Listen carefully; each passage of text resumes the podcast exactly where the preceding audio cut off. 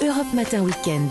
Thierry Dagiral. L'interview actu de ce samedi matin, 7h11. Bonjour François Asselin. Bonjour. Président de la Confédération des petites et moyennes entreprises. On est euh, pile entre les deux tours de l'élection présidentielle. Voilà ce que disait Marine Le Pen. C'était dimanche soir dernier à 20h37 précisément.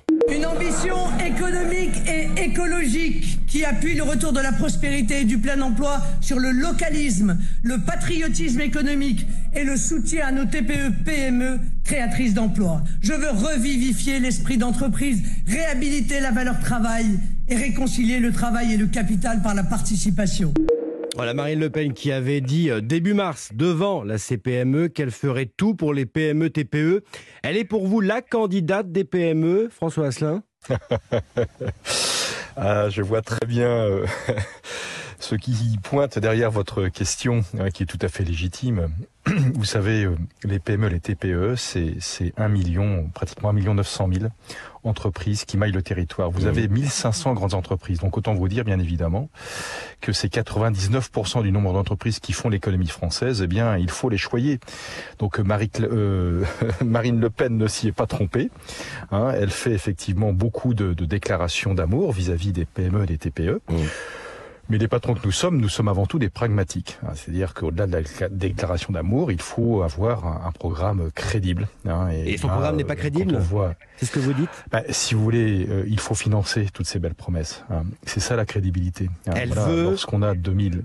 Elle veut supprimer les cotisations foncières des entreprises. Elle veut aider et encourager les jeunes à créer leur euh, entreprise. Ce sont des points que vous défendez Bien sûr, euh, les impôts de production. Alors, euh, elle veut commencer par supprimer la, la CFE, la mmh. contribution foncière des entreprises. Elle a raison.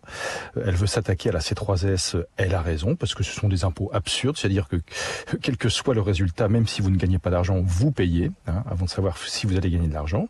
Donc, elle a raison. Mais vous savez, Emmanuel Macron veut s'attaquer aussi aux impôts de production. Et l'a fait d'ailleurs. Supprimer la CVAE, hein, voilà, contribution sur la valeur ajoutée des entreprises.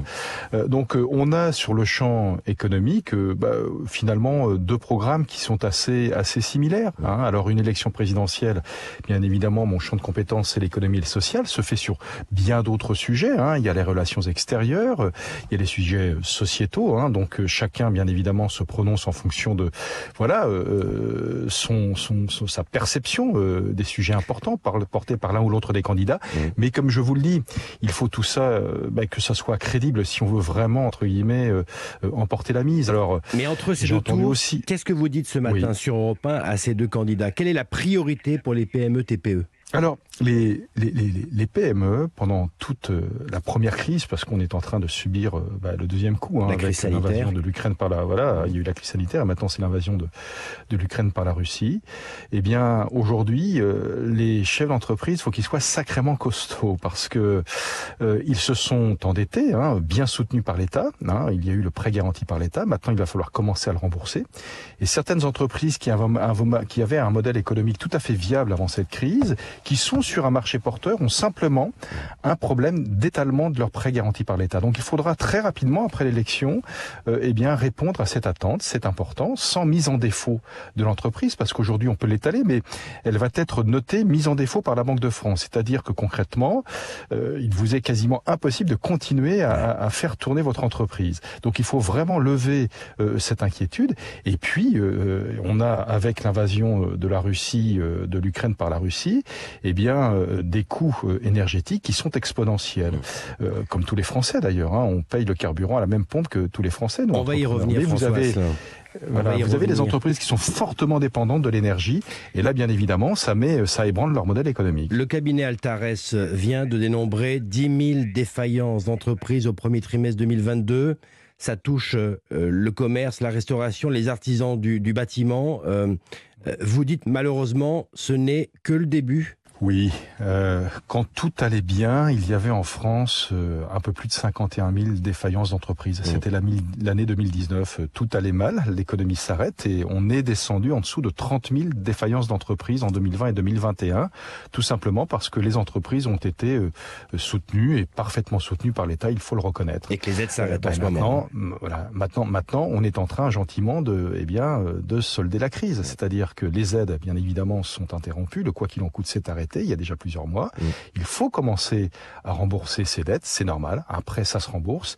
Et là, eh bien, la sinistralité commence à remonter parce que lorsqu'il faut vivre de son chiffre d'affaires et tout simplement de ses clients et que les clients ne sont pas au rendez-vous, eh bien l'entreprise malheureusement ne peut plus équilibrer recettes et dépenses et là, c'est la défaillance.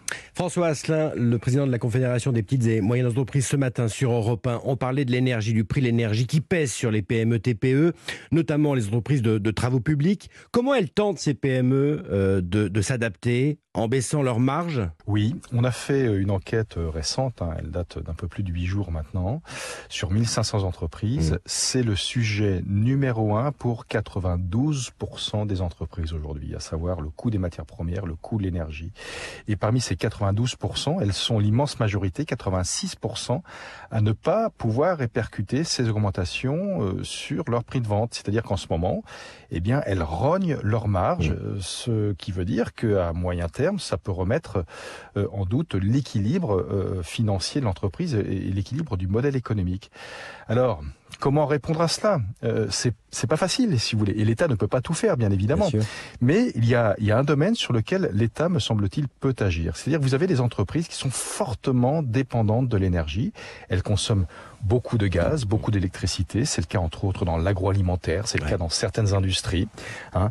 Et pour ces entreprises, eh bien, l'augmentation de la facture énergétique, tout simplement, est plus importante euh, que leurs résultats. C'est-à-dire que si elles continuent à produire, elles mangent plus d'argent que si elles ne produisent pas.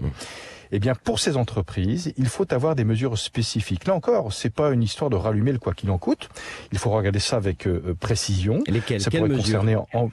Eh bien, vous voyez, euh, pourquoi ne pas avoir, par exemple, une avance remboursable hein, pour euh, amortir le coût de l'énergie? Et puis, si à la clôture du bilan, eh bien, on s'aperçoit que sans cette avance, l'entreprise, eh bien, bascule dans le rouge, eh bien, elle se transforme tout ou partiellement en subvention. Ça pourrait être une solution. hein. Il faut aussi qu'on se mette autour de la table avec les énergéticiens français, ils ne sont pas nombreux, pour faire en sorte que la relation donneur d'ordre sous-traitant, client-fournisseur soit un peu équilibrée parce que aujourd'hui, on a parfois des pratiques commerciales un petit peu brutales, il faut le dire. Donc on a des choses à faire entre nous, mais aussi on a des choses à faire en union, en accord avec les autres pays européens, me semble-t-il. Et les mesures d'accompagnement spécifiques, il faudrait bien évidemment accélérer négociations. Autre point important, rapidement, le conflit en Ukraine, vous en parliez, euh, avec euh, également l'augmentation des, prix des matières premières. Euh, ce plan de résilience, ces aides de l'État, elles sont suffisantes?